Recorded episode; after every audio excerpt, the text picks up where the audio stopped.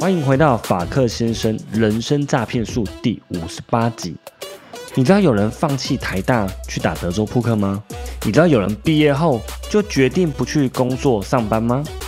虽然我不是数学家，但听起来很不错，对吧？但他也不是富二代，更不是啃老族。我们今天邀请到的来宾非常特别，他从来不用一般人的思考逻辑去思考事情，他训练出自己独特的思考模式，替人生中每一个选择下一个最佳的决策。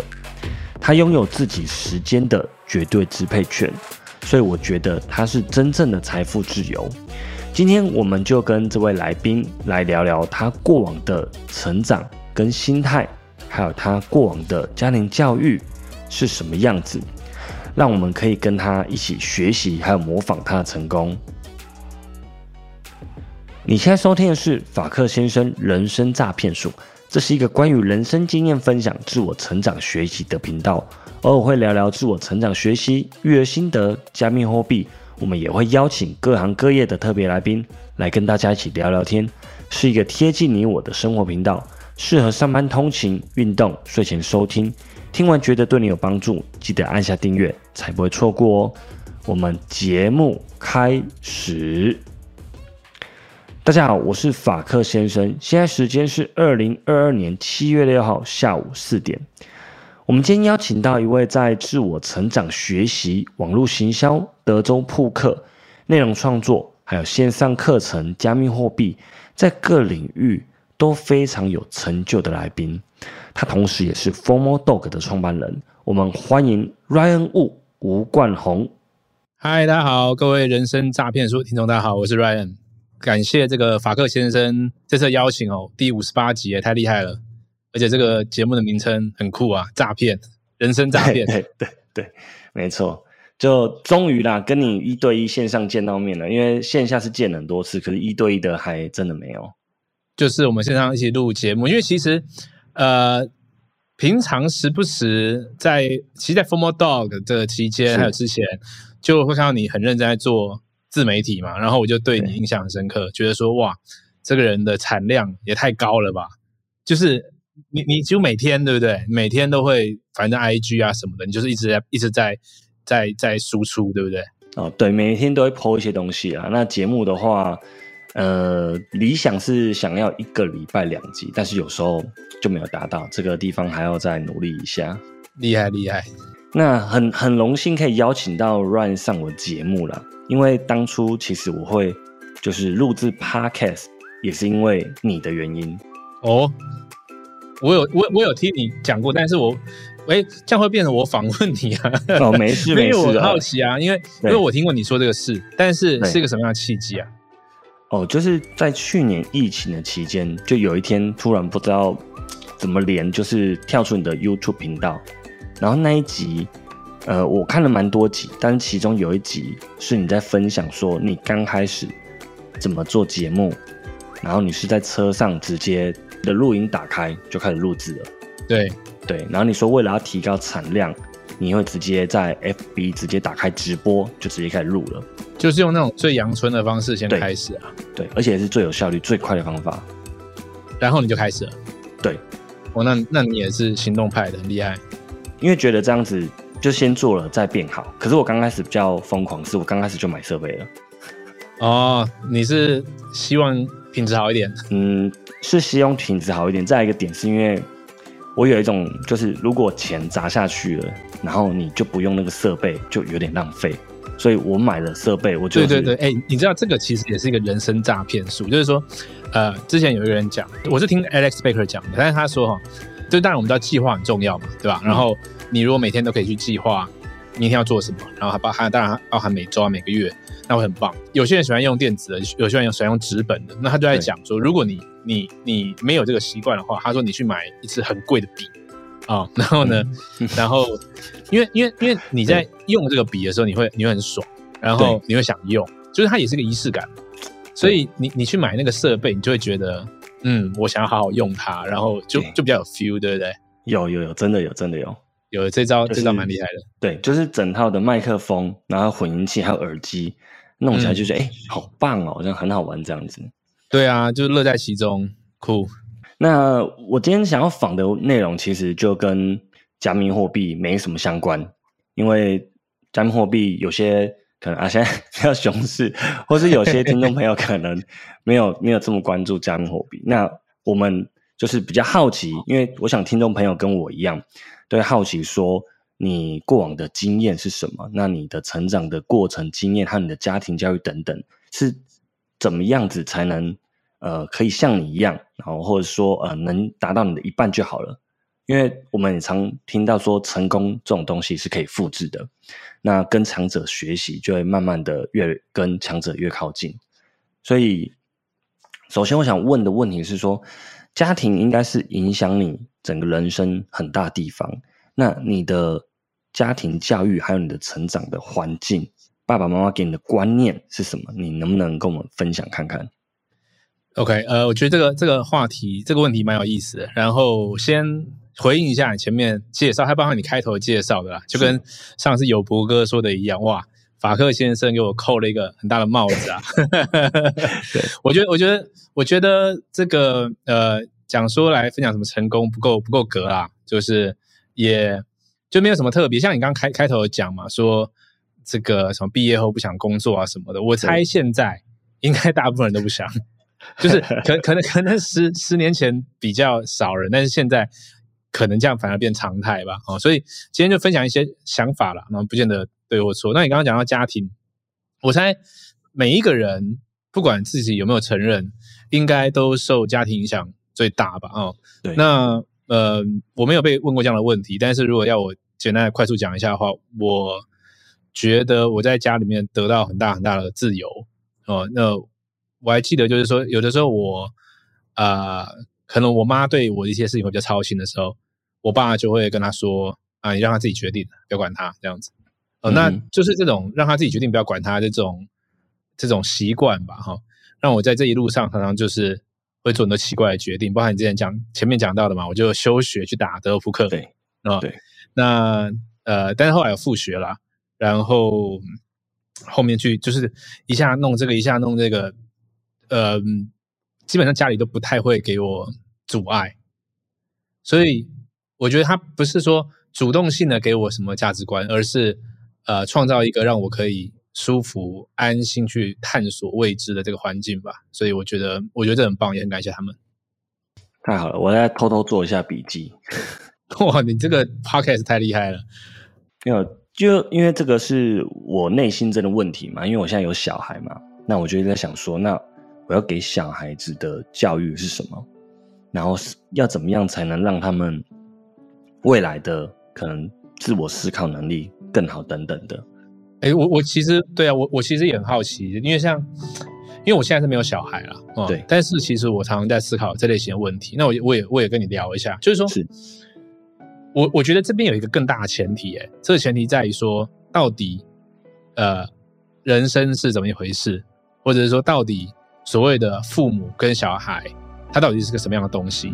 就是说，因为传统上来说，好像会有很多时候，呃，父母觉得小孩是他的东西嘛，啊、嗯，就是反正他的产物，然后他他家里面的一份子，然后他在啊十八岁以前我就要照着我铺的路，然后甚至十八岁以后也要照着我铺的路。但是，嗯，有没有可能，呃，这个事情并不是这样子？也就是说，我我觉得我们是这样子，我们连自己的人生都不见得能够过得很好了，不是不见得能够，而是说在到死之前都不断的探索了。那我就在想在想说，我们有什么样的资格或何德何能能够去帮另外一个全新的生命铺路？你你知道吗？就是我觉得有点不 make sense。没错。所以其实我觉得这个想法在近代年轻的爸妈也越来越少见了。可是这个嗯跟教重小孩其实只有一线之隔，其实就是要像你刚刚说的，你父母给你一个很安全、很舒适，然后有一个其实应该是在有一个规矩内的弹性发展空间，因为不可能说你去做一些不好的事情，他们可能都完全不管你之类的。对，一定还是要在一个法律的范围之内，或者怎么样弹性的让他去发展。对，所以我觉得现在父母亲，嗯，也都正在学习这件事情，所以才会特别难。那我自己觉得说，与其说教养小孩，我觉得小孩跟父母的关系对我来讲，带给我的意义是，有了小孩后，我才会重新检视一下，哦，原来自己是什么样子的自己，我应该要以身作则，做什么样子的榜样，他们就会去模仿我、效仿我。嗯哼，对嗯对对，这也是我觉得说，嗯，成为父母以后最难的事情。因为老实说，我以前根本就没有什么看书习惯啊，那现在就要想办法去增进自己，然后了解更多、懂更多东西。所以最后其实你也你也因此而变好了。对啊对啊对啊，其实真正受益更多的应该是成为父母亲的那一个人，是，小孩只是陪伴我们成长的一个过程，所以。嗯，我觉得不要让小孩有太多限制跟规范，我觉得这个是很有趣的，因为你会看见不一样的发展。但是如果说他都按照你原本脑海中想象的样子，那那个发展就不有趣了。那个就是，嗯，你教他读书，然后他他他接下来会上什么学校等，都是你帮他安排好，那就不有趣了。对呀、然后另外一点就是，这讲起来就比较奇怪了，就是我在想，如假假使说哈，假使说。就是这一切本来就都是假的，就是根本就没有小孩这么一回事。就说这是这是这是虚拟实境嘛啊、然后这个是你游戏里面的的某个环节。那所以以最最终来说，你的目标还是在我自己身上。对，没错但是，有些人他，当然我这样讲，有些人可能又去去去批评别人想法，有点有点不好了。但是我的意思说，呃，会不会有些人他会因为有小孩之后，把呃生活的重心目标就放在小孩身上？当然这样也没有什么不对。如果我在思考，就是说，如果这是假的，这是个游戏的话，嗯哼，那呃，最终我们应该还是要回到呃自己身上，重要问题嘛，我是谁，我要去哪，对然后对在这边不断的探索嘛，而不是就停在某个地方。对对，我觉得这个这个人生是个假的，是个游戏。这个其实我也蛮常想的，我也觉得其实都很多可能。就是我有时候也在想说，是不是所有的人类集结起来就是一个可能 AI 或超级大脑？那他们嗯嗯正正在运算着各种各样可能之类的。对，机会机会不低嘛。对，机会不低啊。但是回归到到最本质，就是假设你知道这是这是什么样子的游戏，或者什么样子的大脑好了，最终还是要回归到自己，还是要继续往前走，然后自己要做什么。不可能说你知道这个世界秘密以后，然后你就什么事都不做。嗯哼，是那我想要再请问一下哈，在这样子的成长过程中，因为父母让你有很弹性的空间，那你有没有经历过最挫折跟最低潮的时候？那那时候是发生了什么事情？最后你是怎么样子去解决这些压力或解决这件事情？挫折或低潮，呃，你是说不见得跟父母有关的吗？不见得，嗯，我觉得，嗯，这个话题，这个这个题目，我觉得很有趣。虽然说法克先生有跟我访纲了，哦，那我也有再看一下，但是我刚刚在节目前来跟你来聊嘛，说我倾向不要先准备好答案嘛，因为对就是会比较比较自然。比较有。嗯，所以我刚刚听到这个问题的时候啊，其实我我我就有两个想法。嗯一个想法是说，其实没有什么挫折。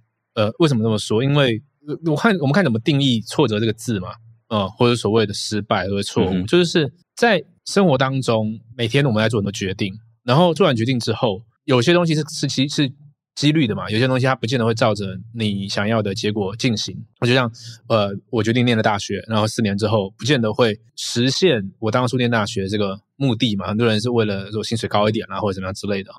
那所以说，如果只要事与愿违，只要发生的结果跟我要的不一样，就就定义是挫折的话，那么其实时时刻刻都都可以有挫折吧。我在猜测啦，就像今天下大雨嘛，啊、嗯那它也是个挫折，可以可以是个挫折嘛。当然它，当然就是说这个挫折对我的人生影响大不大，那是另外另外一件事嘛。哦嗯哼，但是我如果都把每一件事情当成是一个反馈，那它就不是挫折嘛？也就是说我，反正我出一招，然后会得到某个结果，那这个结果会告诉我说，那你下次要出另一招，或者下次再出这招的时候会有什么反应？它是给你资料库嘛？那如果是这个逻辑的话，那就没有什么挫折，因为挫折这种逻辑是这样，就是说发生一件事情事与愿违，跟你想的不一样，然后你起了一个情绪，这个情绪叫做我不开心嘛，它是连续的事情嘛，嗯，呃，所以说如果从这个角度来看的话，我觉得好像还好，就是有没有发生不好的事情？呃，有不开心的事情有，但是好像反正那就是那样。嗯但是你如果说我在呃仔细想，要用比较正常的方式回答的问题的话，我觉得，我觉得天天都是挫折啊。就是我们就讲你刚刚开说加密货币熊市，你说这是挫折，它可以不是挫折，它可以是挫折啊。就是说，那反正你一定有些投资投资决策跟你的方向不一样，嗯，对吧？啊，然后每个人都想要在呃财富、健康、人际关系上面都可以更好，可是对很多东西不是你掌控得住的嘛。嗯哼，我们可以控制自己，可是别人会怎么样？就是你的亲人、你的朋友，他会用什么？他会用什么样的看法看你？他会对你说什么话？无法控制嘛？那当然不免有的时候就会比较敏感嘛。说哎，谁怎么怎样？谁怎么这个样子？那都是挫折嘛。哦，对。那所以你说有没有比较印象大的、印象深的一次？我比较能够想到的是，当初在打德扑克的时候，呃，因为选择说不好好念书嘛。对，不好念书讲起来蛮奇怪。总之就是我我我对于。毕业啦，然后考证照啦，然后去什么上班？那个时候比较没有兴趣嘛。对，那就走了一个比较不一样的路。走不一样的路的时候，德州扑克它就比较像是，其实像股票做当冲啊，哦，嗯，每天都有些输赢。但是，呃，即使你一直在做正期望值的事情，你也有可能连续输。对，呃，很长一段时间，尤其是更有可能的是，你其实不是在做正期望值的事。也就是说，一开始你是，然后后来你就反正越打越差，或者说本来就技不如人，还在学习，所以你。就会经历到一这一段时间，是你好像觉得自己把生命的一切孤注一掷在这条路上，但是结果并不好。嗯，那你就开始会想很多嘛，想说啊，可是别人走正常路的，他就稳定的薪水，然后然后好像就前途是很明确的。然后你现在想搞成这个样子，然后到底明年这个事情还能不能做？怎样子？你就开始想很多嘛。嗯，对，所以。当然，曾经会有几个时刻会觉得说很心灰意冷，觉得觉得啊，嗯，好像这个没办法再得到好的结果了那种感觉了啊。对，我觉得这是每一个投机投机者可能都会遇经历过的的事情。嗯哦，那所以在经历这些事情，但是但是其实我个人是通常在再不开心的事，都是睡一觉就 OK 了。对，所以我没有太觉得，如果你刚刚的问题是说一整段时间，你知道吗？就说对啊，那半年很差，我觉得还好。我反正如果那个很差，我跟你讲，像像我记得小时候啊，有一次我打牌，然后就就一个晚上输输一万美金，那那个对那个时候来说，你看十十八岁二十岁，那很多钱嘛，对不对？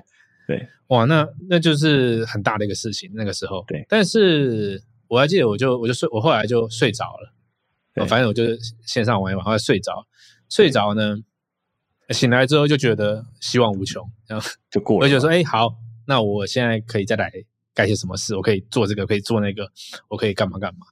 我就觉得很很有希望啊。所以像现在哦，你说加密货币，对不对？呃，面临到一个不确定性啊，NFT 的市场什么的。其实我都觉得，那就那样了，就是现在这是现在的状态嘛。但是我现在可以做些什么啊？然后说不定这样子三个月后、六个月后就会很棒啊。对，所以我我都是倾向凡事会烦，休息一下，想一些正面的事情，就继续往前进。对，因为我会。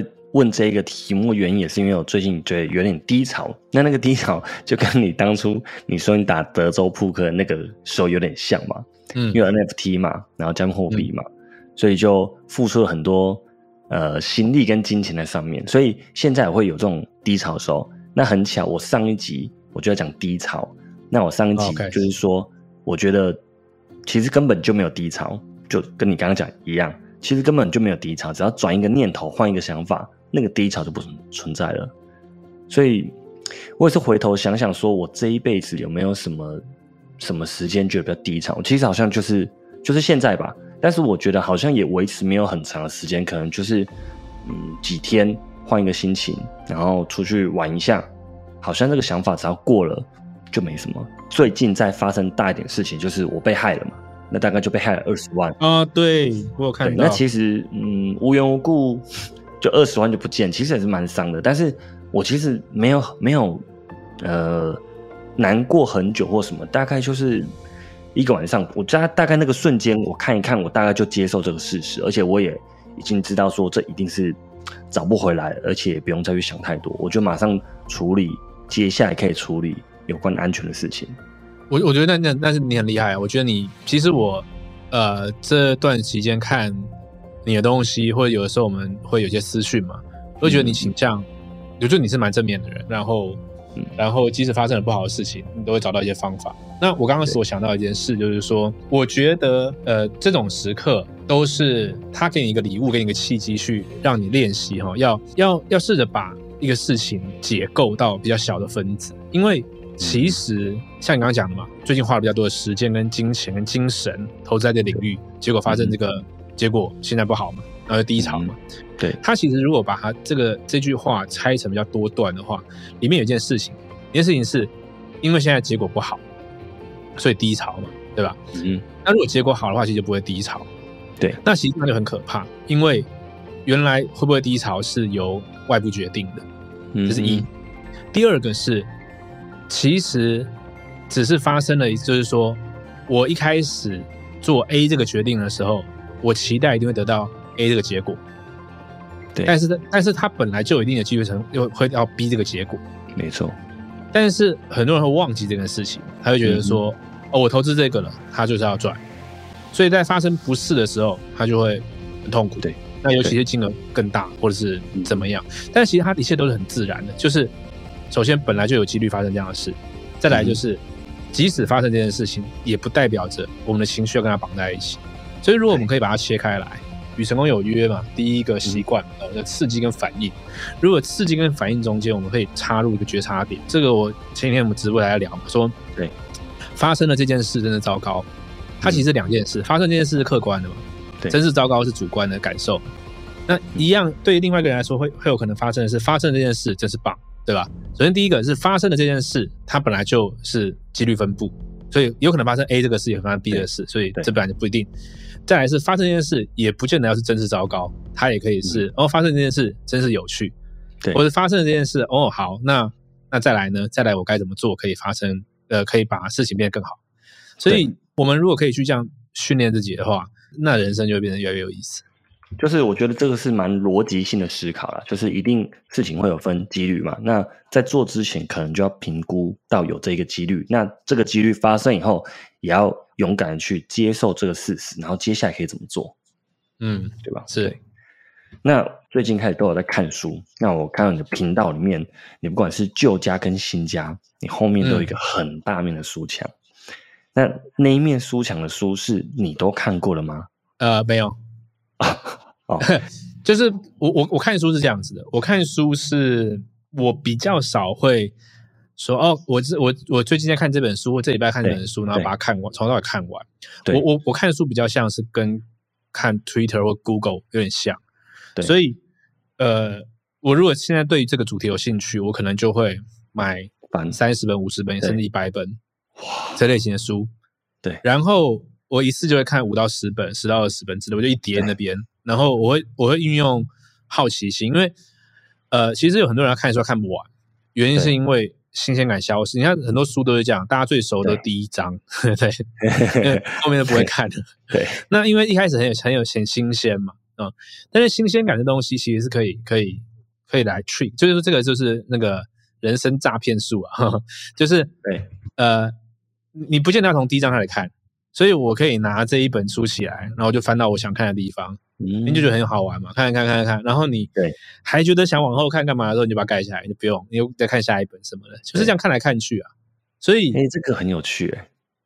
对啊，你你看哦，你去看哦，你去看 Google，我看 Facebook 和 Twitter，对啊，有有时候第一章开始看吗？第一章在哪？而且会你会一直搜寻新的啊，而且跳着看啊。对啊，没有本来就没有第一章啊，这不是我们大脑运作的方式啊，所以。你就是看你想看的，然后当然这有分哦。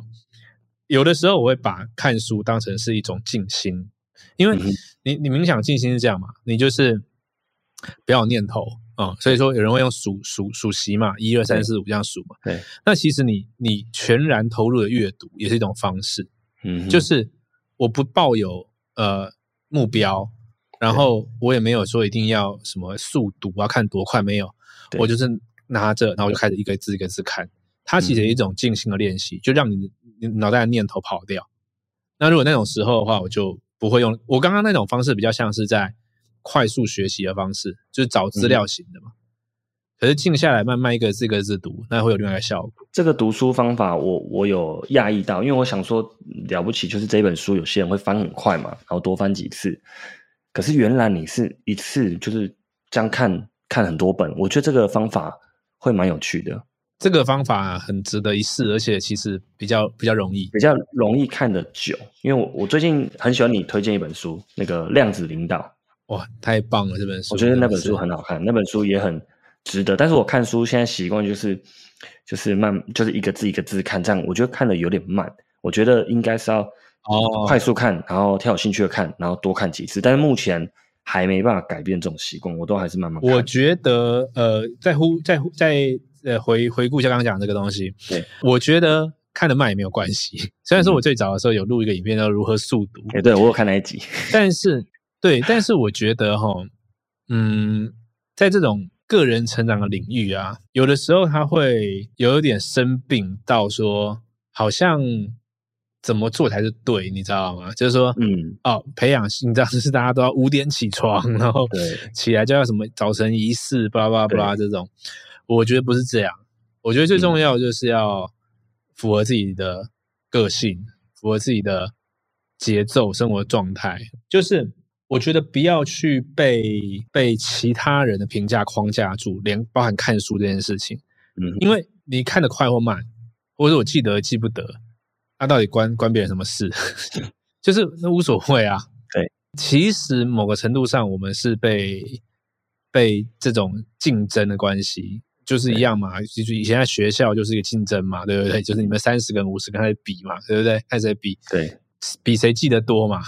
然后，对，那个游戏就是这样啊，就比谁记得多啊，也没没什么了不起的，我觉得。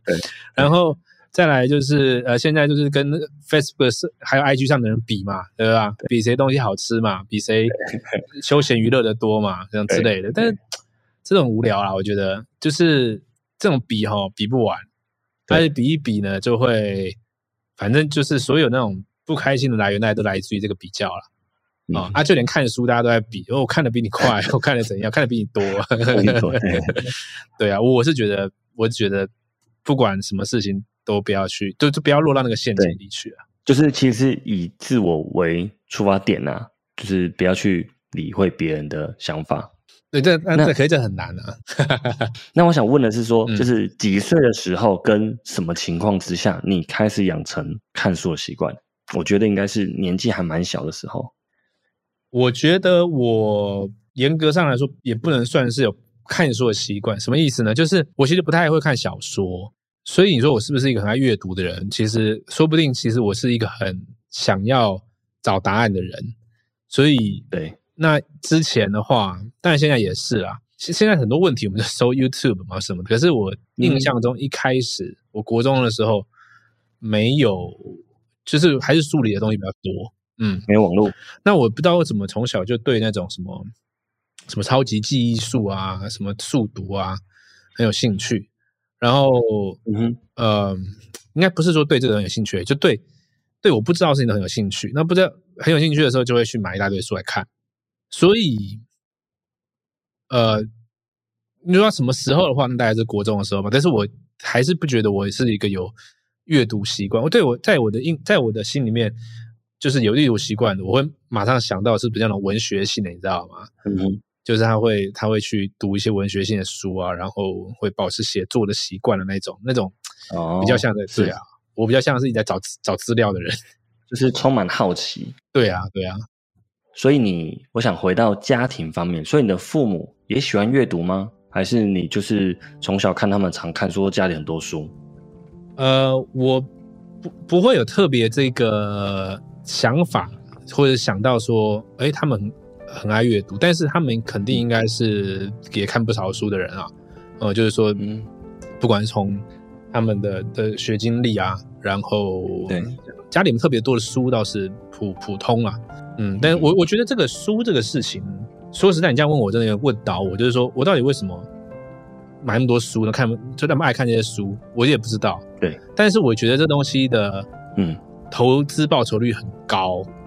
就是你知道，我讲一个话题，就是说，你知道有些人还借书，对不对？对，我自己真的很，我自己很讨厌借书，然后我也很讨厌借书给别人。就是你书给借给别人，就好像你大脑里面容易被拿走一样。因为我就觉得说，那边那一片墙，就是它就是我的资料库、你的工具。对，对啊。那那书这东西有时候是突然有个灵感，就哎，我现在突然想要看一下这个，然后就就，跟他互动一下。有些人啦，当然借书可能是比较节能减碳嘛，我不知道。就是，对。但是我我知道有些人是觉得这个钱比较不能花，对，就是有些人舍不得买书。嗯，那对，我是觉得你在一本书哦，三百块、五百块，甚至有时候超便宜。对啊，都外文的书都更贵嘛。可是，对你只要有一个观念帮到你，那都是几十万、几百万的回报啊。对，所以我觉得那个是投资报酬很高的事。我应该是近这一年我才有看书习惯，以前曾经都买过几本书，但就没办法看完。那后来，因为我有个朋友，他也是狗友，叫他叫阿三，然后他就是一直有看书习惯，然后有一天我才突然跟他聊到，然后这件事情就整个改变我，就买了一些书，买了他推荐书，然后我看一下，就哎，发现这些书都超有趣，很好看，就是也是有关一些什么大脑啊、Q B Q 啊或什么那种东西，我就觉得哎，其实很有趣，只是以前可能太。完全忽略这一块，就是其实小时候就没有什么看书习惯，可能就是玩游戏或干嘛，然后从来也没想过看书，顶多就看一下什么商业周刊那一些，但是也不是定期。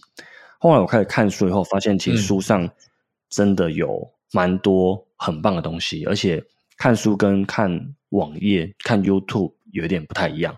看书似乎好像印象会更深刻，因为它可能是看得慢，不像影片看得快。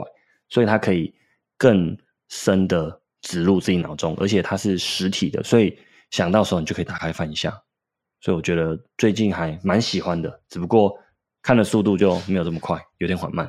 对，我觉得这边可以呃在最后延伸一下，就是我平衡报道一下，我倒觉得我觉得看书很棒，但是我觉得重点不在看书这件事，也就是说，我们人类去吸收知识的媒介。有很多有可能会在持续改变，就像以前没有那么多听书的这种逻辑嘛，或听人家听人家的这种，比如得到啊、樊登读书会啊这种东西哦。那这东西到底好或不好？因为很多碎片化学习到底好不好？或者 YouTube 很多东西，我觉得它的重点其实哈，还是在于你的这个吸收资讯、处理资讯的媒介哈，这个这个仪式呃，有没有办法去调动到你的独立思考这一块？那因为看书它比较，它比较生硬，就是你你听听书很简单嘛，我坐在那边，他就是听跟听音乐一样嘛，对不对？那 YouTube 它又就有些有些啦，有些这种很长的，有些是那种他就帮你整理好嘛，十几二十分钟。那基本上 YouTube 那种东西呢，就是呃从头到尾呢，帮助最大的就是那个做影片那个人，对，他为了做那个影片，他就花了很多时间整理嘛，啊，所以所以他他可以是这样啊，他可以是。有人可能是为了做 YouTube 的事业做那影片，但是他其实也可以是我为了让我自己学得更好，所以我去做影片。那等于是他做笔记做了一次嘛？哦，看书比较自然的会调动到你独立思考能力。我我认为，那看影片跟听呃音档比较不会，这是这是据我的理解是这样。但是只要我们有知道这件事情，并且那个觉察点对，然后呃，并且我在。不管是看影片或者听音档的时候，也调动出一样的能力来独立思考。那不看书就也可以。我我觉得比较重要的是，我到底怎么样消化这些资讯。不然，其实看书也是有时候就看一看就就看过去，就是看一看那有没有留下什么，或是有没有做笔记，或者是有没有新的想法把它记录下来。我之前有一个比较简单的两个逻辑，嗯，这个是比较功利主义的，但是说。呃，不管我们在看书还是听任何东西的时候，我们想两件事情：你现在看这资讯，要么就是未来要拿来用，要么就是未来呢是要拿来跟人家说。就是我大大方，因为尤其在做自媒体的人呢，啊，你看了半天之后，就是希望可以把这变成一个谈话资料。哦，那那所以说我们在看的时候，就可以不断问自己说：嗯，这你举举例来说看一看，就哦，这个讲的很有道理。其实这个讲的很有道理，这个这个话没什么用，因为他当然是讲的很有道理才 才会出书嘛。所以他不用你来评价。很多人看书啊，他其实只是在找一些认同感，你知道就是他心里这样想，然后看一看，哦，这个讲的跟我想的一样，这样。那这样其实没什么帮助。比较有帮助就就刚刚讲的这个，就是好，哎，我看到这个，那我要把它用在哪里啊？你就记两个东西，一个是要拿来用，呃，一个是要拿来就是在做内容产出的。那这样子就比较有方向，就呃，它也比较比较 OK。那另外一个是，呃，还有一种逻辑是。那个呃，前前阵子书很红，那卡片卡片和笔记哦，那卡片和笔记它的逻辑就是它比较不是这种功功利目的主义的，它就是习惯性的把输入呃这个看书输入的资料哈，自己再输出一次，做成自己的笔记哦，那它不是为了要做某件事情，它就是它就是为了写笔记，那这也很好。这个就是不断的，因为你你知道，你 input 完没有 output 哦，就会就没办法学习进去，知识的连接就比较差。对，那还有还有这个层次，就是倘若说我们是在看一些比较那种灵性的哦，那它它其实没那么或哲学性的书，它其实也不是那么功利主义，你也不是要真的去懂什么，其实它很多东西他是感受，嗯，呃，所以反而在看那类书的时候，呃，举例来说，我不知道可能。当和尚圆钻石啊，呃，这类型的，或者杨定一的书啊，对，他比较多的时候，反而不是，反而是不要太执着，哦，不要太执着去，我一定要得到什么，呃，就举例，有人会说要看到干嘛？看到看着什么用？他只要说看到有什么用啊，他就他就跟看这件事情的一开始的初衷矛盾，嗯，因为他这个就是呃呃去感受，然后去回头问自己，就是这种最最基础纯粹的问题。对，所以我觉得看不一样的书的时候，从刚刚就是给他一个一些小小的 tips 吧，就是呃功利性的可以这么做，然后非功利性的大家可以用这个这个这个姿势去看。对，觉得总之看书或者是透过不一样的呃方式去吸收都很好，找一个自己舒服的方式。那呃透过 YouTube 或是广播，其实也都可以是一个很好的方式，看你怎么运用它而已啊，就是有没有放入一个觉察点这样。对对对，没有错。那其实呃，从你的过往的言论里面呢，其实都很少听到，应该说不曾听到你在抱怨别人，对不对？因为我我常听到你，你都不会站在一个抱怨别人的点，还是说等一下那个录完节目就 马上跟太阳说，哎，你知道当法特先生他很机车哎，什么什么？对不对？对我我我我不太我不太喜欢。抱怨抱怨或者讲对，那那你是怎么样子去想这个事情？要怎么样做到，就是跟你一样呢？你你怎么看抱怨别人这个事情？我自己也在想这个事情，然后我我有在回想啊，说我以前就是这样嘛。我猜也不是啦，我跟是慢慢在在练习啊。可能小时候也是会说说些别人什么啊什么，但是嗯，我觉得。我觉得不抱怨跟不说别人什么，这是又是两两个事情哈。但是其实他出发点是一样，就是这个动作本身没什么没什么价值。然后我觉得他会制造出很多呃负面的情绪，跟会偏离焦点。就是每当我们在抱怨或者是讲别人什么的时候，其实其其实我们只是去只是去解构的话。就是问问问问抱怨的人，或者或是说别人些什么的人，就问问问他到底要什么。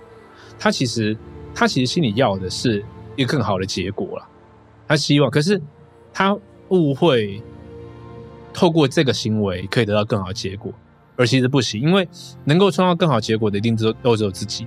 就像呃市场好了，呃你说那个 Luna 哦，或者是三线资本。对不对？搞了一些什么事情，结果币圈动荡，对吧？啊，嗯嗯，那你可以去骂他嘛，然后你可以去去去讲些什么，可是其实没有什么用，对，因为最最一开始就是你决定你要投资这个钱的，没错，那就是就是你你你有渴望吗？或者是你讲直白一点贪心嘛？哦，你你想要得到好的东西，所以你你冒了一些风险嘛？结果结果不好的时候，然后再来讲说哦。要要不是谁怎样，要不是他怎样，他怎样。其实，在 NFT 的市场里面也会这样，就是许多人他会怪罪别人，不知道为什么很快的喜欢变成老师的角色，然后他就会觉得，要是谁谁谁能够做什么事情，那就会怎样，就会怎样。但是到头来，他自己也都不会去做这些事。那其实这很好玩，就是如果你真心觉得某些人、某个项目，呃，或是某个政府官员，只要做什么，你就一切就会变很好。就是你就要下这个指导棋的话，你可以把这个精神，呃，花在指导自己的生活。那或者是你可以问问自己，就是那为什么今天在那个位置做那个决策的人不是你？就是如果你那么会指导，那为什么不是你现在正在正在实际执行这件事情？嗯，大部分的时候我们会抱怨，或是讲别人什么，会指导别人，是因为这个是一个很。他们可能不一定感觉到，可是这是一个很舒服并且有有优越感的事情。嗯，而也是一个我不用真的付出努力，就感觉好像我在改变事情的一个事的一个一个方式，你知道吗？就是我评论嘛，哦，谁谁谁怎样做，谁谁怎样做怎样做，哦，就下完这道棋了。但是真的会改变结果的是你弄脏自己的双手去做些什么。而这些做些什么，可能你甚至会不舒服。那如果你知道真相是这样的话，你就会把精神时间省下来，因为你去讲别人什么、抱怨什么，其实是很浪费精神的。那你就没有没有空、没有精神去弄脏双手去做你该做的事了。因为我是真心不太喜欢抱怨这件事情。这好像就是说，呃，我们永远没办法改变别人，我们只能改变自己跟控制自己。那有的人他就会常常去。呃，指责别人，然后或是抱怨别人，那他就是把自己塑造成自己就是那个被害人，那自己是受害者，所以他就可以不用付出一些呃别人的眼光，因为错都在别人，所以这样子他比较舒服或比较简单。所以其实其实这件事情讲出来道理，大家其实也都明白，但要经过一点时间练习。很多人都很喜欢就是发别人，他就是。啊，你怎么样啊？这个这个谁怎么样？因为提出问题很简单啊，但是我觉得更好提出问题的方式是你提出问题以后，你要提出一个答案或是一个可能，然后大家来讨论，这样才有意义。不然就是你一直丢出问题，那其实大家其实 maybe 也都看得出问题，但是现在没有一个更好的解嘛？对，我觉得这边我延伸出两个点，呃，回应一下。一个是呃，你讲刚刚讲到发的，那就是比较多学的 NFT 的项目。那我自己持有很多项目，我自己也我们也经营 Formal Dog，所以其实我在不一样的角色间切换，我也知道不一样的呃身份会有的感觉。但是举例来说好了，嗯，这个我们有买一个艺术家的 NFT 叫 Park，对对吧？然后有些人他买了很多，嗯。呃，结果这个 Park 他后面这个 deliver 的东西不是那么的满意，但是其实我都在想一件事情，就是最一开始，呃，是我们这一群人对于这个投资有某些期待，然后一起创造这个 game。你你知道，就是这是这一个大家共同创造的游戏，所以在任何一个时间点，其实你都可以去自我觉察，并且调整你的投资的部位，或者是。呃，决定不要创造 game，因为你发现到，哎，这东西已经失控之类的。所以再怎么样，这个东西百分之百责任上一定还是在自己。呃，我不觉得就是去说哦，他怎样，他应该怎样，是一个是一个很棒的事情。像举例来说，有些人说啊，我就是因为很爱那个项目，在讲啊，恨铁不成钢啊什么。其实这种话都很好玩，就是呃，恨铁不成钢的情绪，它背后其实 imply 一个事情，就是他他觉得自己是刚，你知道吗？就是。要是我来，一切都 OK，我就是刚啊。那你你你你你搞成这样，其实东西哦，习惯这样讲的。他我我也不太喜欢讲这个，但是但是但是这些思维其实最终都会害到自己啊。明白？我个人认为，哦，那对，那可是这边又讲到另外一个话题，就是说我们刚刚讨论那么多东西哈，我们有没有在抱怨这个事情呢？我在就是。想这个事情，其实你要最最高的境界应该是这样，就是我们遇到有人抱怨，啊，那连这些道理都不会浮现在我的心中，那才是真的嘛？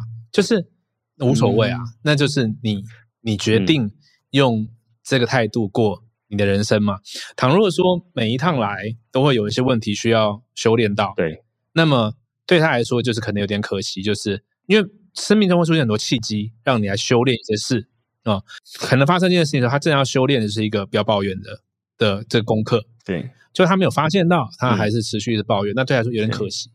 但是对我们来说，也是一个修炼，就是你不应该把这件事情放在心上，或者是嗯嗯，最高境界。其实应该是这样子的啊，就是如果我们还会在说啊，其实怎样怎样，就是去解释的话，嗯，我们某种程度上有些人没有修炼到吧？我想是这要很高很高的境界，就是他已经觉得说，大概像杨定一博士那种 境界，应该就可以了。是，就是对啊，其实其实这个是要练习的。那像呃，你有没有每天有一个规律的计划？因为我觉得感觉起来你很规律，但是我知道你有一些很特别的习惯，譬如说你吃素，然后你会冥想。那我不知道你现在还有没有一天吃一餐，但我自己 蛮想了解一下你的生活习惯，因为我觉得有一些东西我也是就是从那边学习到，像冥想这个习惯，我现在就很喜欢，但。可能没有到每天呐，有时候可能是睡觉的时候冥想，可是那是其实是一半是为了好入睡。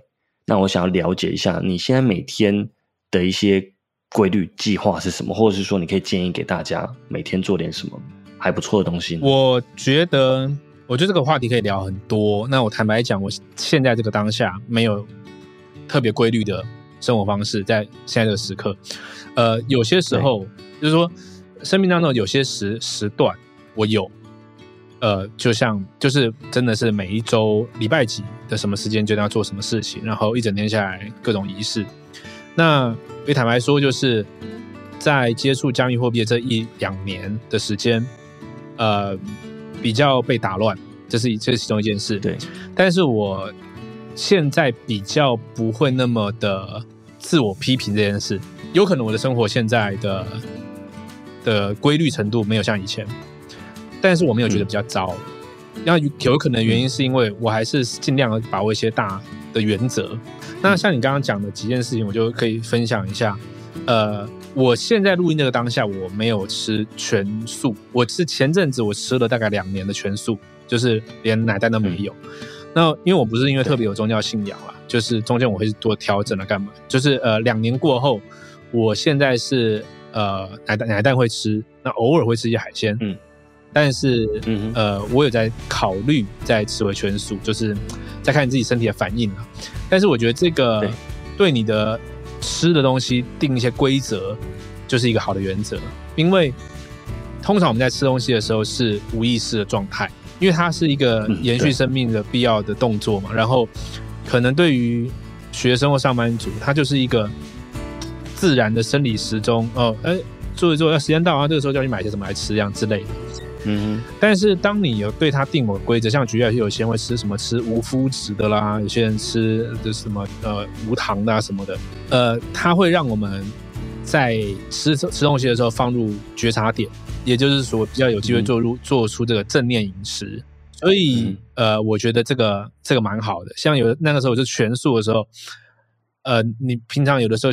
想吃零食啊，干嘛的时候，你就看啊，这到底有没有奶的成分，有没有蛋的成分？嗯，我觉得那个样子的生活是比较觉知的，呃，所以这是这是一一个一件事情。那么呃，再来就是，即使生活不是有就是像什么铁的纪律那样规律哈，但是我有个我有一个我有一个大的框架，这个框架就是，呃，你能得到的结果一定都是从行动来的。那么行动。呃，一定是从你的想法、信念、思维，呃，或者典范来的啊。那所以说，我的 Notion，还有就我最近用比较多是用 Roam 啊，都是笔记软体。嗯，里面会有一个档案，这个档案是我的信念，我相信的事情，或是一些规则。嗯哼。呃，举例来说，嗯呃，我可能会写说这个世界是由能量构成的啊。呃，然后我可能会写说。当你在创作内容的时候，重点不是为自己带来什么，而是能够为这个世界带来什么啊？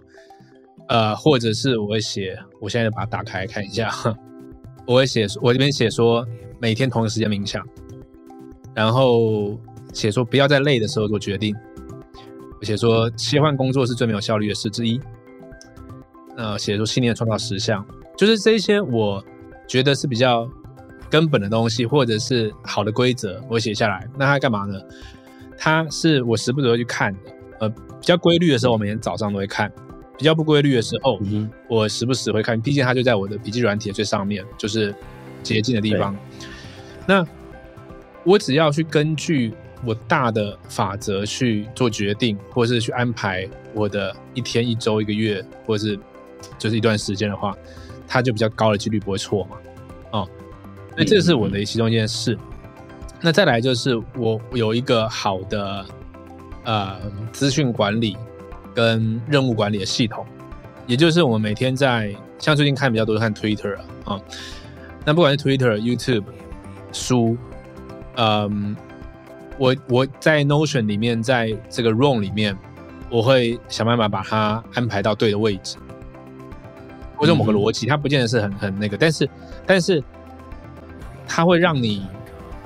放心的继续去大量学习。我没有，我现在刚刚讲我没有，现在没有规律什么事嘛。但是现在保持不变的是，我每天还是看很多资料，不管是书还是还是最近看很多是 Twitter 上的东西，跟很多呃国外的 Discord 里的一些资料。嗯哼。那但是它必须被做好标签，放在某些地方，这样的未来不管是我要用还是我要跟人家谈的时候才找得到。嗯哼。那这个事情是不变的。对。啊，这是一定要的。再来就是对。呃，你需要固定的时间去思考，到底现在的目标是什么？当然，目标设定这件事情，可能对有些人来说是一个一年年初的时候的一个计划，但是其实很多时候年初设定的计划，两个月后它就歪掉了。就是你有很多很多可能性嘛，生命中会很多改变嘛，所以我比较我比较倾向的是，就是呃，你每个礼拜你要去。想人生中，我我一样设定了，就是我会设定有几个大的支柱，那你要朝这些支柱去设定某些习惯或者某些关键的结果啊。那这支柱就分别是：第一个是身体健康，第二个是家人，第三个是灵性情绪相关的，第四个是个人成长，第五个是事业，第六个是财务，第七个是生命体验好玩的事。那这些是支柱嘛？那根据这些支柱，你就要设定一些目标。那这目标有分行动型的目标，还是结果型的目标，还是价值型的目标？什么叫价值型目标？举例来说，你今年想要做的事情可能是尽可能的帮助身边的人，他没有办法，他没有办法被明确定义说某个结果，但是它是一个价值观，所以这是价值观型的目标。那行为型的目标可能就是我每天要。可能我不知道练习钢琴多久，对吧？那结果型目标大家比较懂嘛，就是哦，我赚到多少钱，或者是我体脂降到多少这样。那我会尽可能在这刚刚讲的这几个基柱支柱上面去定好目标。那这些目标怎么样可以发生？就是透过行动嘛。那行动又有分啦，行动有分是呃 routine 型的，就是假如说我今年有个目标是要把呃日文的某一级考试要考过，那他就势必在每个礼拜必须被放入时间在某些地方嘛，啊，或者是专案型的。那像可能那个时候发行 NFT，它就是专案型的，或者是我们现在最近追高狗有很多新的事情要做，包含我们的呃 Sandbox 里面的 VX，还是呃我们开始要有很多学习型的活动，它可能有时候就把专案型的，专案型的我就有我我的安排方式，所以。所以你看，刚刚我我呃，你一开始问题是说我的每天的有没有规律的行行为嘛？对对，计划。我现在是没有，但是呃，我还是会照着我刚刚讲的这些思维方式去安排我的人生。所以它可能不是那么被规律的切在说七点要干嘛，八点要干嘛，九点要干嘛。但是我还是照这个方向在前进，而我大致知道在做什么。对，其实它有一个大框架的大原则在，然后你有一些。呃，你自己的反正就是你你相信的事情，那这些东西反复提醒。对，那我觉得这一段让我比较呃吸收到的是，你会把整个大目标都设定好，然后要怎么样去达成这些大目标，再设定小目标，这小目标再化成具体的行动。那你把每一个行动，把每一件事情都安排进去你的行事历可能不见得有确切日期，可是你只要把它放进去，那你就要确保这个事情会发生，因为它在行事历上面提醒你。对，我觉得另外一点是，呃，像刚刚我们讲到的这个，还有你说的这个大目标、小目标行动啊，它其实已已经算是所有去关心自我成长的人都会去了解的事情。但是对我自己来说，我的发现是，我认为它没有那么简单。就是很多时候我们会花了很多的力气去设计了一个很好的 notion，或者是定定了很多很棒的计划。结果最后还是一事无成，我觉得这是一个大问题。原因是因为我们把计划这个过程当做当做是一个很，其实它就它就是上瘾的，你知道吗？就是说我要不断的学个人成长的事情，但是最终什么真实有用的事都没有做。所以我我反而是比较我自己觉得我是把它更松一点，就是有很多目标可以不用达到没有关系，有很多的你写下来很很多你想要做的事目标干嘛的。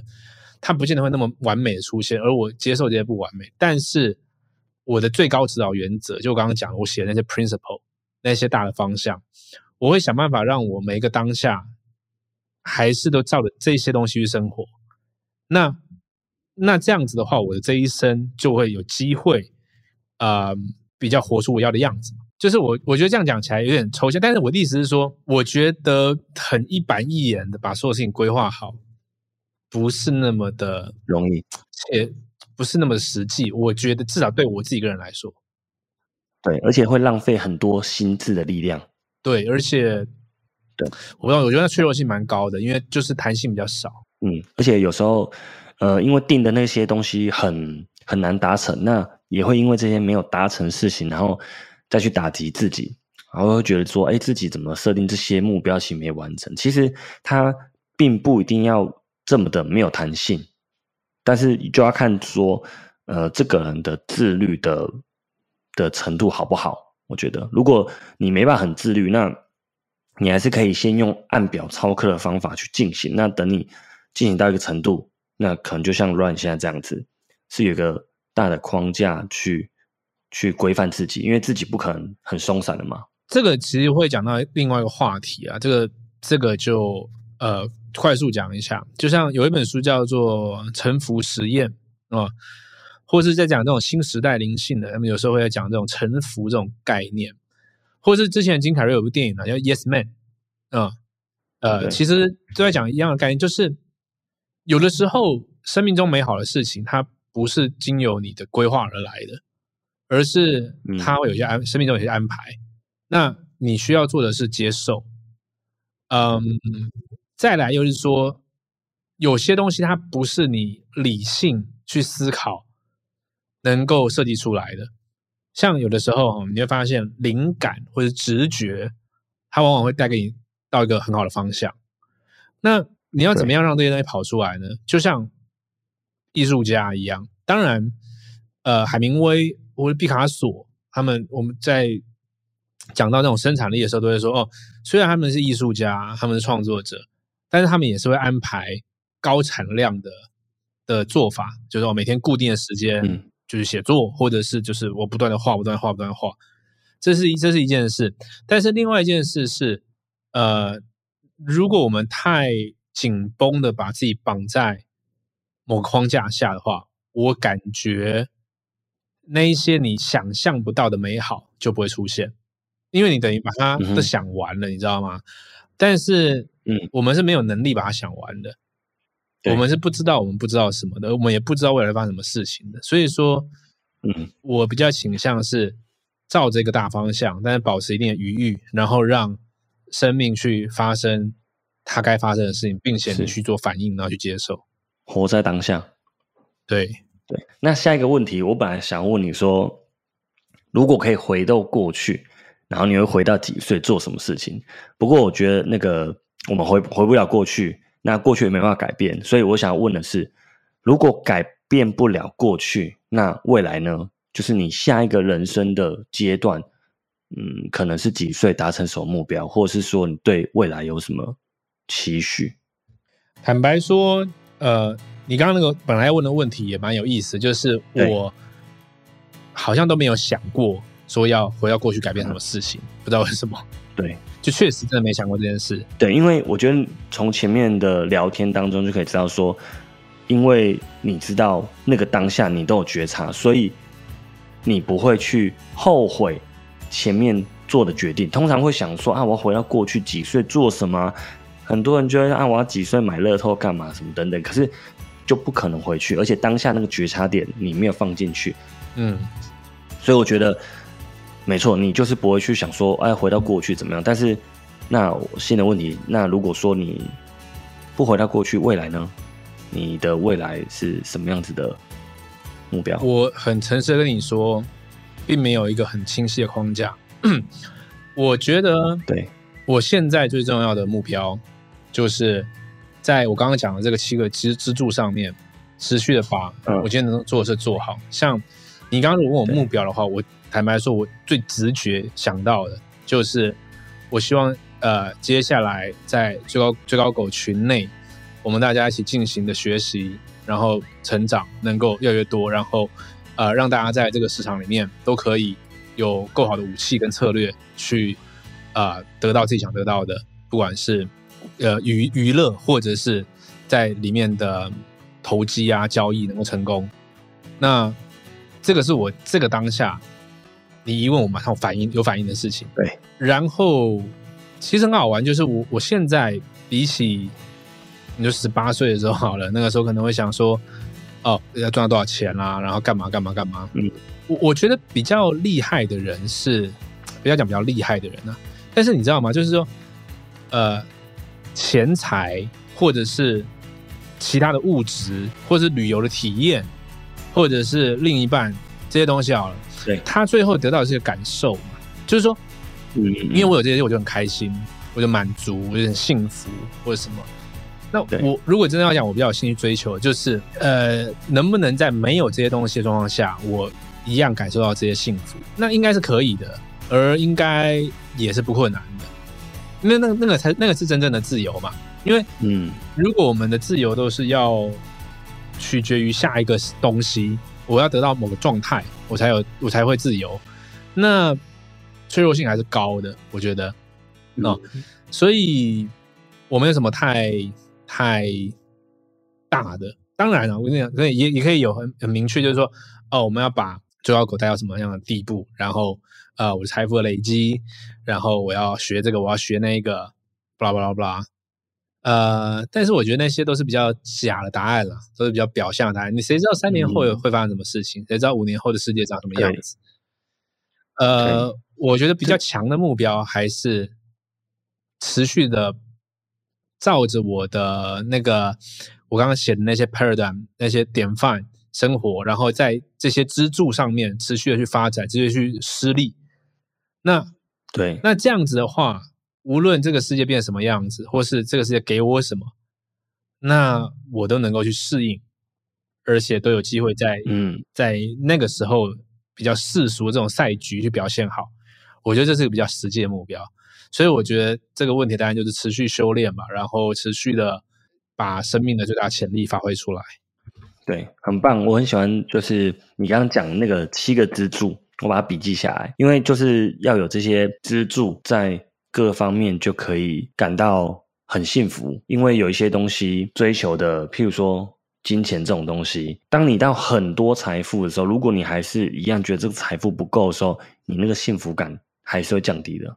嗯哼，是那刚聊到 Formal Dog 嘛，那我们就延续 Formal Dog 的一个话题。Formal Dog 是一个实名的团队，那它是亚洲的一个很棒的华语 NFT 平台。那我自己觉得 Formal Dog 到目前为止都是一个很成功的社群啊。那之前每一次发售结果应该也都让你很意外。那到目前以太跟 NFT 的发展，其实我们都很意外。那如果说重新检视，或者是说你觉得在哪一个部分你会再更优化，还是说你会做不同的决策？嗯，我觉得一切都很好。我觉得是能够持续做更好的地方，当然就是更完整的沟通，因为加密货币这个领域跟 NFT 的领域里面，它牵扯到太直接的金钱的输赢，然后嗯。大多数的人都是保持着我要来输赢的态度，而这个东西又跟对。纯粹的以前很规则很明确的赌博游戏不一样。举个例子来说，呃，德州扑克里面有锦标赛这种游戏啊、那嗯。锦标赛就是，假如说我们今天一千个人，然后每个人都丢一万块的报名费，那这个底池是不是就有一千万？嗯那这里底池一千万，它不会，就大家开始打嘛，打一打就会有人淘汰嘛，淘汰淘汰淘汰到可能最后前一百个人会有奖金，但是呢，只会前可能前三名会有很多。举例来说，刚刚一千万对不对？然后第一名我这边讲可能会拿到两百万啊，或者是呃嗯之类的，看他的那个比赛结构了哈。然后第二名多少，第第三名多少这样子，但是九成的人都是会血本无归。那嗯你看你刚刚讲的这刚刚我讲这个事情啊，你会觉得它有点像这个土狗土狗矿、土狗 NFT 一样嘛，嗯就是我们大家都把钱丢进来啊，然后就买买来卖去，买来卖去嘛。我今天卖，我今天买一定跟某个人手上买的嘛，是有人要卖嘛，对啊。然后我今天用一买，用四卖，一定是有个人用四买嘛。那我赚到的钱是哪来？是那个人四买的，他在接下来的问题嘛，对吧？所以其实他这个东西哈、也是一一个赌局，你知道吗？如果就是它到底是什么，由你决定嘛。就像股票一开始，它是呃，我投资这个钱到你的公司里面，然后一起成长嘛。对但是我在外面跟你跟你冲来冲去的，我没有在管这个成不成长，嗯嗯，我只要买低卖高嘛。对哦但是游戏规则清楚，就比较不会有争议。对就像刚刚那个德州扑克那个游戏，哎，我报名完，我被淘汰，我不会说，我不会有什么有什么埋怨的嘛对，就是啊，这个本来就是会就是九成人要输嘛，对吧？嗯，规则很清楚，那追高狗一路走到现在，像尤其像最近大家都觉得哎气氛呢很好什么，其实他要做的事情一直都同一件事，就是我们在里面举例来说，现在遇到熊市好了，嗯，那我们做的事没有改变，就是你看，像我们前几天的直播，我们就告诉你们说，OK，那我现在我想做什么？因为我就是一个玩家在这里面，我就是个玩家在这个市场，然后如果在这个市场我想要赢，我我现在会打算做哪些事情？那我们可以一起来做。对它就是个那么单纯的一件事情。是啊所以如果说呃，你说刚刚说重来是什么，我不我比较不习惯这样想，但是我觉得能够把事情持续的沟通清楚，它有助于去凝聚一群价值观相近的人。对那价值观相近的人走在一起，他能够走得比较远，并且嗯能够持续的在里面有比较好能量交流，而不太会有太多的，就是你知道很多时候吵架干嘛，都是大家想的事情不一样。想法不同，对啊，对对，想法不同，追求的东西不同，那当然结果就会就会不一样。嗯嗯那呃，再来就是说，我应该会在一开始更花更多时间去理解到，我跟 Raymond 都是赌呃都赌徒，这样讲也蛮奇怪的，但是对对于赌博这个事情是非常习以为常的，嗯所以说里面会遇到很多的心理的冲击，或者是呃资产的冲击，都是在呃这叫做日常生活。对你在德州扑克的选手每天打开电脑，嗯点花束点来点去，就是在做这些事情。对，但是有很多人进到这个世界里面，他可能并不习惯这件事。没错，那他不习惯这件事的时候，他会有一个幻象，会以为说，我要是做做做做什么事情，现在加密货币很夯，就一定也可以得到很好的结果。结果我们现在遇到从 Luna 开始一连串连环爆嘛，对吧？对那其实我也会很担心说，对投资、对投机比较不熟的朋友，他会，他第一个他他不知道策略上怎么应付，他可能影响到他的生活，或者是他心态上受到影响。所以我最近不是有呃，最近不是开了一个那个莱恩闲聊那个频道吗？对我就开始把我觉得应该要仔细讲一点的这种基本功，我比较慢的。像我最近我最近上传那一集是那个投机者的数学嘛，对哦那那种东西对于赌徒或对于投资已经很老手的，那他早就都是很熟了。嗯，但是对于新手来说，他真的是不知道原来这个事情要这样想。对那有的时候我们直播，这叫做知识的诅咒嘛，就是你很熟的东西，你就很快讲过去，你以为大家会，对或者是你就解释不清楚。对所以我就试着，我就我那个系列，我就是假想说，OK 是一个完全小白，你到底要怎么样去理解投机是怎么一回事，投资是怎么一回事，然后给你必要的工具。所以，我今天才有收到狗友说，哎，那个表格很好用，哦，那个东西怎样怎样，我觉得那就很棒，那就是有我们有呃，就是我有更看到这个这个 group 里面到底有哪些人，应该因为它有分层嘛，就是我的意思说。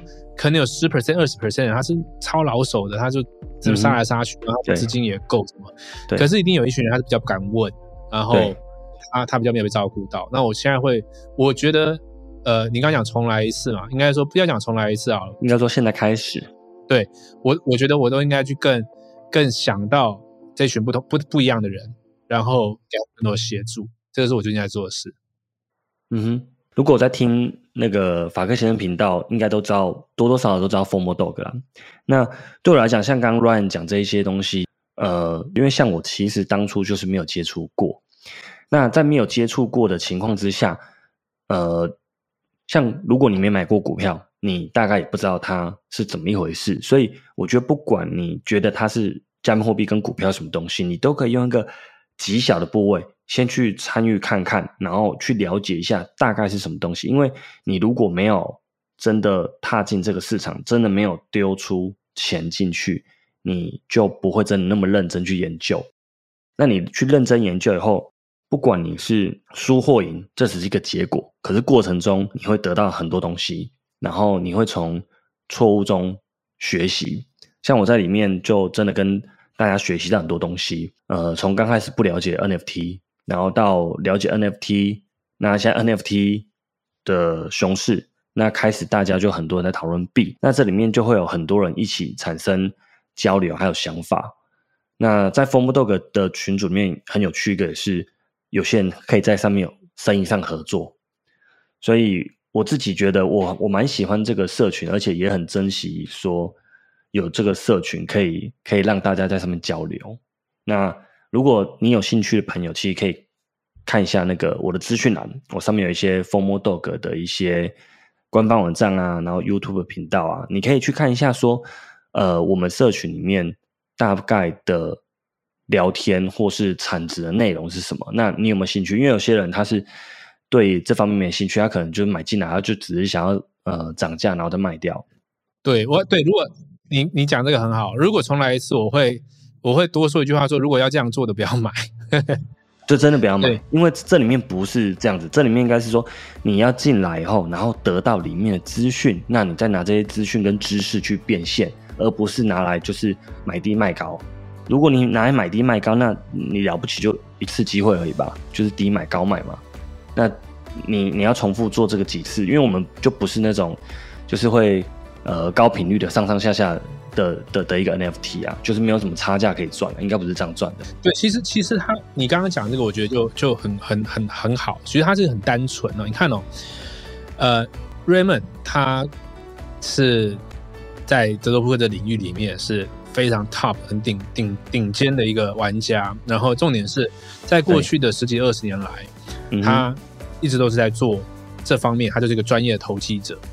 那其实 Formal Dog 它其实忠实呈现的就是一个我跟 Raymond 在现在这个时刻真实会讨论的事情。因为在过去十几年来，我们在不同的时间，我们都会讨论不一样的事。可能举例来说，现在股票市场怎么样，我们会做什么？那现在呃，可能是德州扑克里面什么东西？那我们其实就是一直不断在玩游戏的人。那其实这个时刻就是最重要的。呃，熊市了嘛？但是我们的状况不是说。遇到熊市，我们就要没辙了，因为因为想这是他吃饭，就是呃投机是他投机行为是他吃饭的工具嘛，对啊。所以这个时刻这个时刻，我们就会把我们私底下可能会聊一些东西，我们就把它搬到台面上，然后去想怎么样一起来度过这个东西，然后从我们相头里面去找到可以有利可图的地方。其实它就是一个这样，我们在最早以前做择偶扑克的时候，就是这样的一个家庭，这样的一个社群嘛，所以我们把这个概念把它搬出来。嗯哼哼哼。所以如果有兴趣的朋友，现在现在入手价格其实超便宜，现在一张只要十万而已。因为以以太币在跌嘛，对，我觉得差很多。所以如果有一些人之前他有观望啊，然后一直都没有进来，或者是想要了解加密货币，反而我觉得现在熊市是一个很好时机，因为至少它的成本就低很多。那未来是有蛮多空间可以想象，但是还是要自己去衡量一下自己的财务状况或自己的兴趣跟时间，哦，有没有没有允许这样？那呃，老话一句，很多 大家都会说，成功的男人背后都有一个伟大的女人。那 Ryan 还蛮少聊到你太太的，那这个我私心好奇，就是你跟你太太是怎么认识，然后她是怎么样子性格的？就是你们两个的想法都一样吗？那她 怎么怎么看待你？就是做这些事情什么的，蛮少听到你聊的。他是我呃，跟我的个性是完全相反的，然后所有的思考模式，所有东西都都是都是相反的。所以他，我我很感谢他，他他他是等于说在方方面面上都跟我做到很好的平衡，然后同时互补。我是我有时候会是工作狂嘛，然后我在研究什么东西的时候，就一股脑栽进去，那他就会协助我。在所有我没有注意到的事情那边，就帮我打理好 这样子，吃饭啦，或是一些家里大大小小的事情。然后同时，他又是一个很、很、很、很乐观、很、很天真乐观的一个人，这样，所以他会带给我很多正面能量。真的是背后有一个伟大的女人啊！有的时候狗去的时候会会会有见到，有啊有啊有啊有，可是就比较少跟他互动。对对对对对。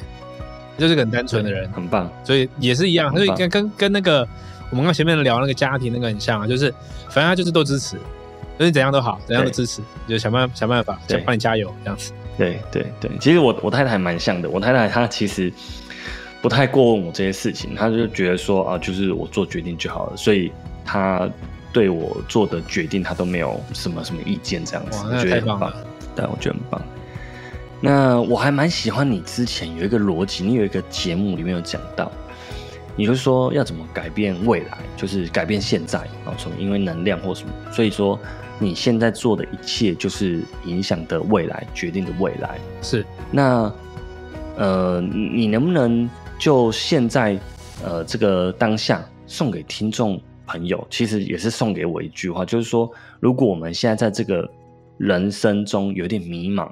那要有一个方向，还是呃，你提可以提供他什么样子的想法，让他寻找一下他的人生的目标，或是兴趣，或是方向这样子。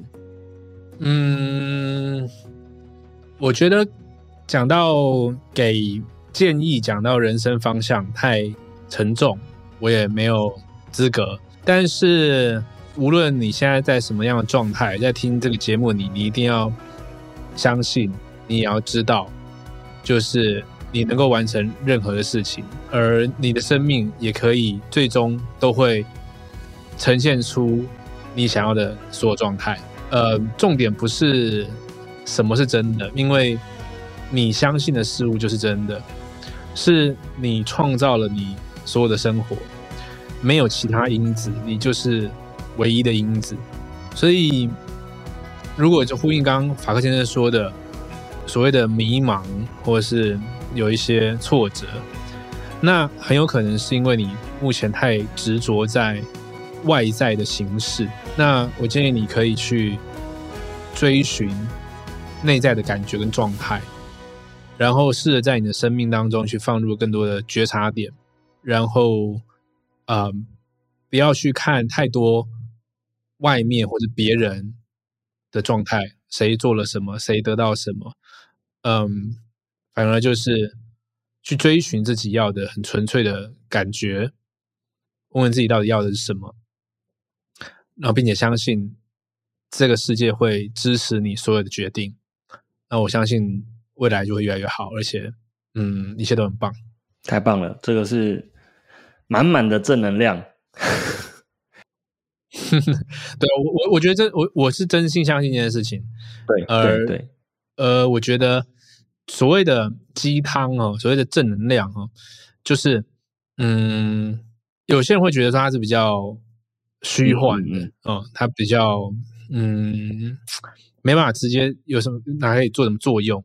但是我反而觉得，要说它是虚幻的，你就必须要先定义你怎么说生活是真实的。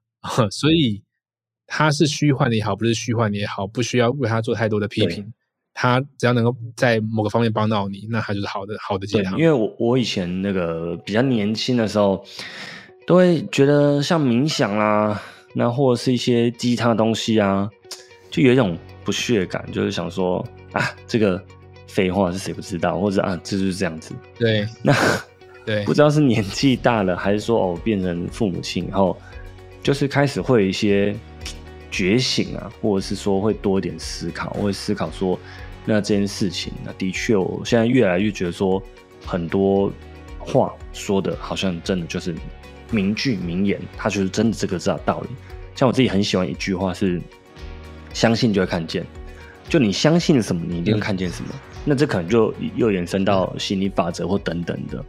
所以我也觉得说，呃，一切都是最好安排。你只要相信现在这个安排，那你就是继续往前走，那继续突破。不管你相信什么，你只要相信，那去走那一条路，那就会有结果。那不管结果好或坏，它就它就是一个结果，这样子。嗯哼，继续前进。那今天真的非常感谢，那也很开心，Ryan 跟我们聊了这么久，因为这个是一直我都很想要，就是跟你讨论的一些话题。那但是其实你看我加入风 dog，其实也蛮久的，但是一直都没有邀请，因为那时候觉得。是讲要录 podcast 没有很久，那会不会呃访的没有很顺利什么等等？其实后来就呃觉得反正就做嘛，就访嘛，所以做了就知道嘛。那这件事情也不需要由别人来定义好或不好，就是我访完，我觉得我真的获得到很多东西。那我相信这些东西也可以带给所有的听众价值。那我觉得这样就很棒了。是啊，谢谢你的邀请啊。其实呃。我常常觉得，我讲那么多，收获其实最多的是我自己。然后，呃，如果有任何一个人在听的话，那是衷心的感谢，因为只是刚好我现在在这个录音的麦克风上，所以说我在讲，并不代表我讲的东西特别特别好。这样，那所以愿意听的人都是愿意分他的时间跟精神给我的，我觉得那是都是感谢。所以也也很感谢你今天花这个时间来跟我聊天。那太谦虚了，这是我真是满满的感谢。因为老实说，我也知道说，像嗯有一些 podcast，他们就是谈话性，然后比较轻松、比较娱乐，呃，比较快乐的那种节目，那可能比较多人听。